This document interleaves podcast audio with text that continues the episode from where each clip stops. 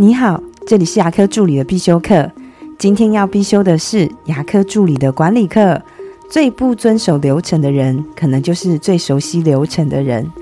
为什么星巴克、麦当劳的员工都可以用标准作业流程来管理，但是在牙医诊所却很难执行呢？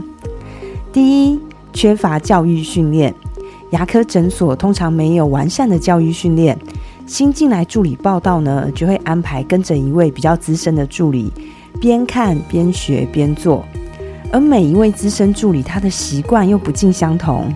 那新助理当熟悉流程之后，又会加上自己的习惯，久而久之，就会造成流程的不一致性与混乱。第二个，资深助理不愿意配合。我自己在诊所顾问的经验。虽然诊所已经都有自己的 SOC 与 SOP 了，但是往往最不遵守流程的人都是最资深的人。因为标准作业流程它通常是比较繁琐的，会记载的比较仔细。但资深的助理因为太熟悉流程了，为了加速完成自己的工作，就会来简化流程，或是习惯用自己的方式来工作，不愿意改变。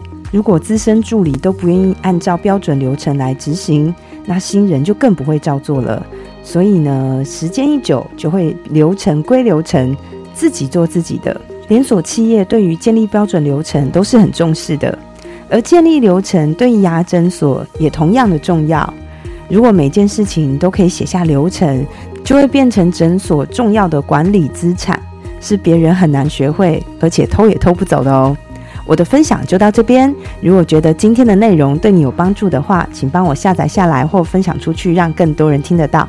如果你对牙科管理、资费咨询或助理培训有任何问题，欢迎留言给我，或者是在龙语牙体技术所的粉丝专业可以找到我。下次再见了，拜拜。